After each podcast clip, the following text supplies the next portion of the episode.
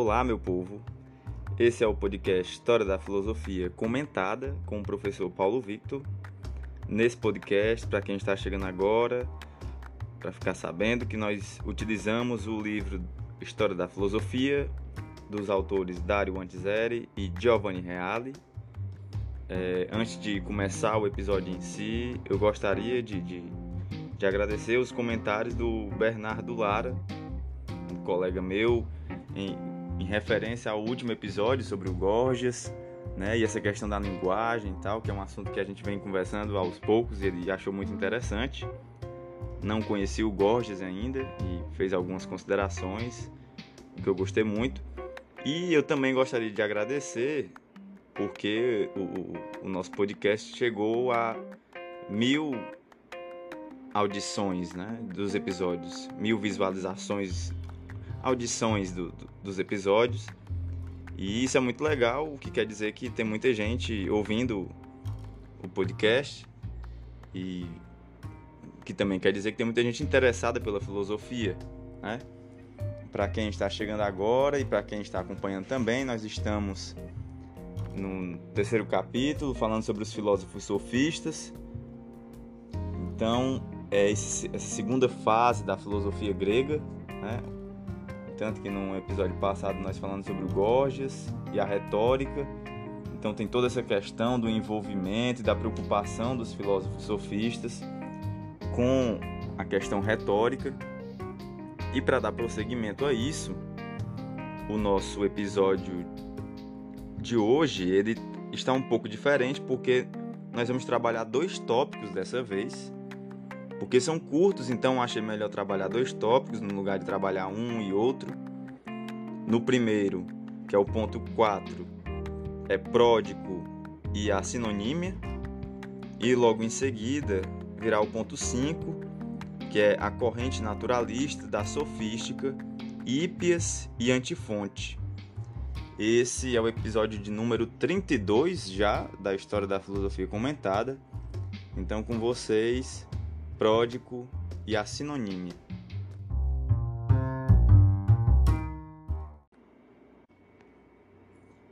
Nativo da Acéia, em torno de 470 460 a.C., Pródico lecionou com sucesso em Atenas. A sua obra-prima intitulava-se Orai, talvez as deusas da fecundidade. Pródico também foi mestre em elaborar discursos. Sócrates chegou a recordá-lo jocosamente como seu mestre. Então, dá para perceber a importância do pródigo, já que teve influência direta sobre o pensamento socrático. A técnica que propunha baseava-se na sinonímia, ou seja, na distinção entre os vários sinônimos e na determinação precisa das nuances do seu significado.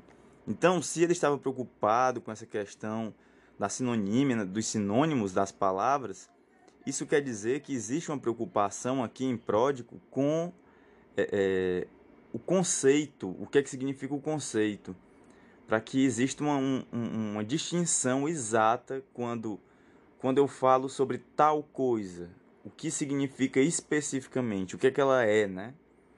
É, isso é muito importante na história da filosofia, porque a filosofia trabalha com conceitos. Vocês vão perceber isso cada vez mais, já dá para perceber, mas isso vai ficar cada vez mais evidente.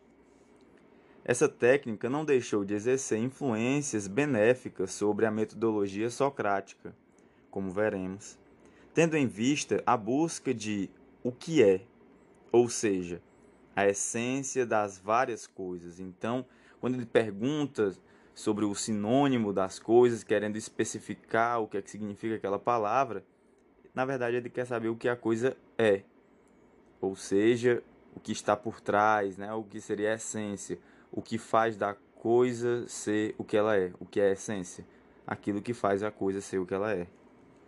No campo da ética, ficou famoso por sua reinterpretação com base na doutrina sofística do célebre mito representando Hércules na encruzilhada, ou seja, diante da escolha entre a virtude e o vício. É, é, esse mito fala de Hércules o Hércules se encontra na encruzilhada e tem duas mulheres, né? Uma representando é, a virtude e uma outra mulher representando o vício. E o caminho da mulher que representa a virtude dá para ver o final, né?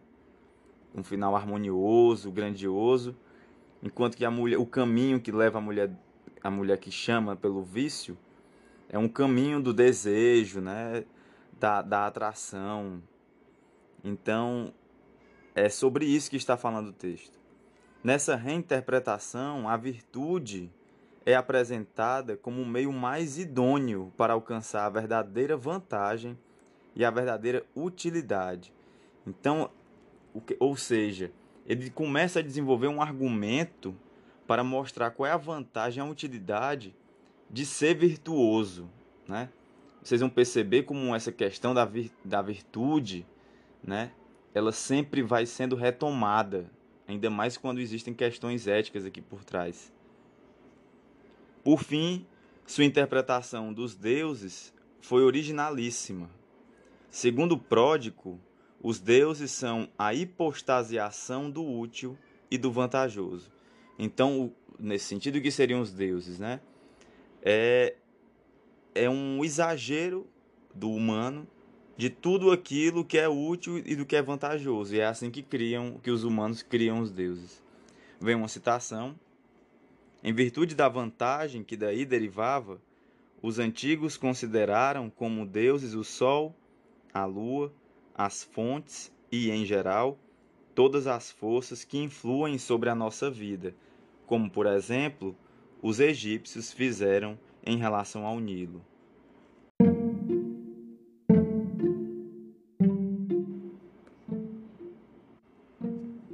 Ponto 5 a corrente naturalista da sofística, Hípias e Antifonte.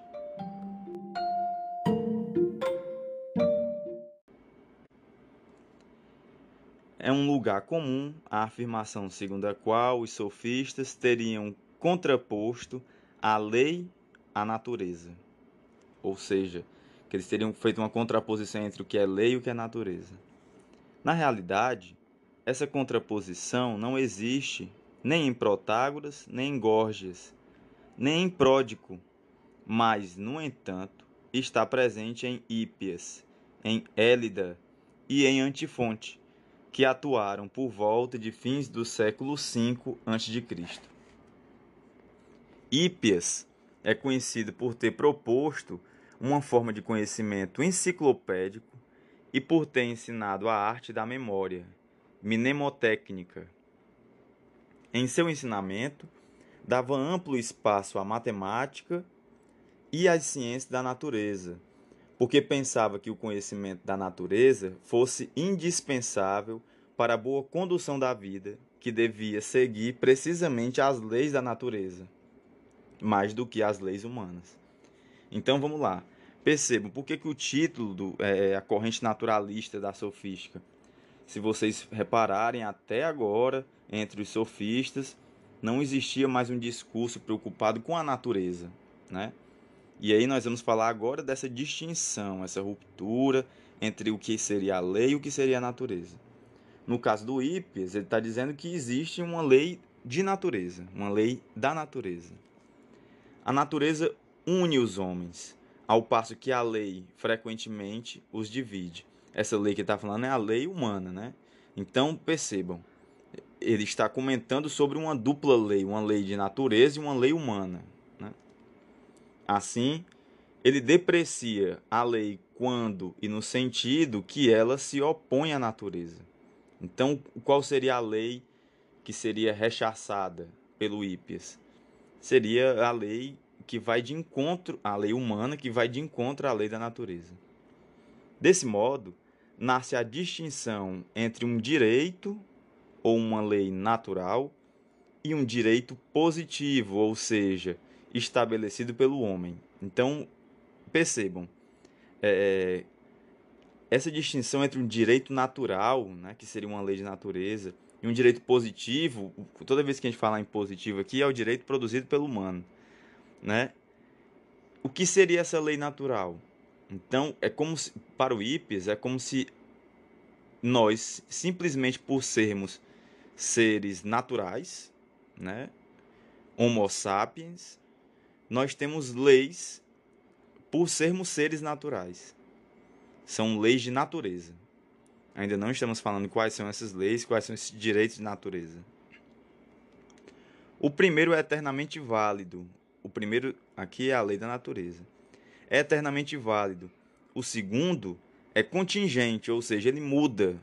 A contingência é aquilo que está ligado à nossa existência. Então, as, as segundas leis, são as leis humanas, são contingentes. E assim são lançadas as premissas que levarão à total desacralização das leis humanas, que passarão a ser consideradas frutos de arbítrio, da escolha. Né? Entretanto, Hípias extraiu consequências mais positivas do que negativas da distinção que realizou. Então ele tira mais coisas boas do que ruins dessa, dessa diferença entre as duas leis. Em particular, ele ressalta que, com base na natureza, nas leis da natureza, não tem sentido as discriminações das leis positivas, que dividem os cidadãos de uma cidade dos de outra, ou então que dividem os cidadãos no interior de uma mesma cidade. Então, se a gente for pensar numa, numa lei de natureza, todos nós somos seres naturais, então a lei é a mesma para todos sob essa perspectiva. Logo, todos os humanos são iguais perante a lei natural. Desse modo, nascia um ideal cosmopolita igualitário que era absolutamente novo para o mundo grego. Então percebam, o pensamento grego ele estava muito vinculado, ele era bem fragmentado em certo sentido e muito vinculado às cidades-estados e ao, e ao mundo grego, né, de modo geral assim. E, de modo bem bruto falando. Mas até então ninguém tinha pensado um direito universal para todos os humanos. E de acordo com esse, com esse direito natural, uma lei de natureza, para o Hippias, todos nós somos iguais perante a lei, porque todos nós somos seres naturais. Antifonte radicaliza a antítese entre natureza e lei, afirmando, com expressões eleáticas, que a natureza é a verdade e que a lei positiva é a opinião, estando elas, portanto, quase sempre em antítese uma com a outra. Então, já no antifonte já existe uma radicalização. Por que, que é uma radicalização? Porque é como, é como se não fosse possível relacionar a lei de natureza com a lei positiva. Né? Porque são, são, são tão diferentes porque a lei positiva para ele, ela é proveniente da, da opinião, já que é da contingência, ela vem da opinião. Enquanto que a lei de natureza é a lei da verdade, é uma lei universal, porque é proveniente da natureza. Consequentemente, chega ao ponto de dizer que se deve seguir a lei da natureza e transgredir a dos homens, quando se puder fazê-lo impunemente.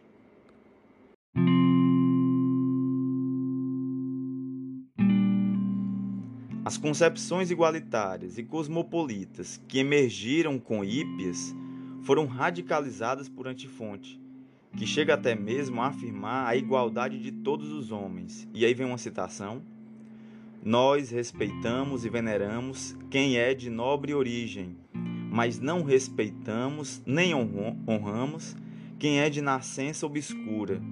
Nesse aspecto, nos comportamos uns em relação aos outros como bárbaros, já que, por natureza, somos todos absolutamente iguais, tanto gregos como bárbaros. Fim de citação. Lembrando que os bárbaros aqui seriam aqueles que não são gregos. Isso mostra como existia na Grécia essa centralidade do pensamento grego, essa bolha né, da cultura grega. E aqui o, o antifonte está tá extrapolando, está radicalizando né, essa concepção está transformando ela e trazendo à tona o direito enquanto universal.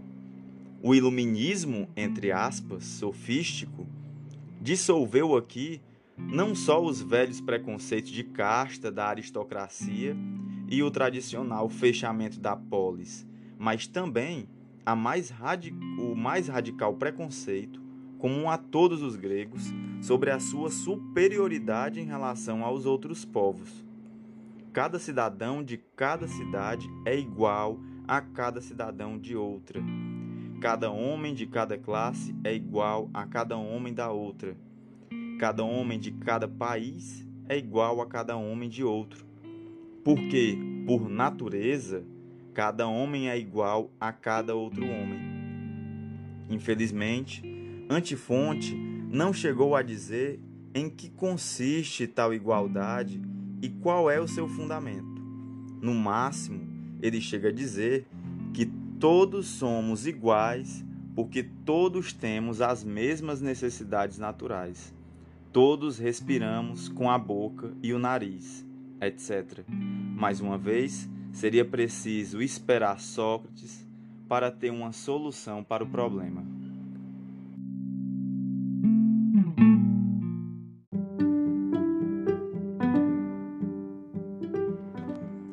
Bem, galera, este foi o episódio de hoje. É... Esse ponto final, o ponto 5, ele é muito interessante, né? Com antifonte aqui e com Hípias porque eles começam a trazer a distinção, e isso é um, um, uma coisa muito importante na história da filosofia, que seria pensar essa diferença entre o que seria o direito natural e o que seria o direito positivo, né? Se existe um direito natural, o que é, e se e existindo o direito positivo, que ele é também, e onde é que há o limite aqui entre um e outro são opostos ou não, se complementam ou não. O direito positivo pode passar por cima do direito natural ou não. Né? O direito natural pode passar por cima do direito positivo ou não. Ficam muitas questões. Mas como, como termina aqui, os autores terminam o tópico, infelizmente o antifonte não desenvolve essas questões. Ele deixa em aberto mas ao mesmo tempo, felizmente, ele levanta essas questões e isso faz a filosofia se movimentar. Um bom filósofo também é aquele que deixa várias questões, por mais que ele não consiga responder, mas ele deixa questões que vão movimentar a filosofia, que vão movimentar o pensamento, né? que vão movimentar a nossa história, de modo geral. Bem, é isso, galera. Espero que tenham gostado. Compartilhem aí com quem for interessado por filosofia. Nós estamos quase acabando o tópico sobre o sofista, só falta mais um episódio. Então é isso, valeu, muito obrigado, até mais.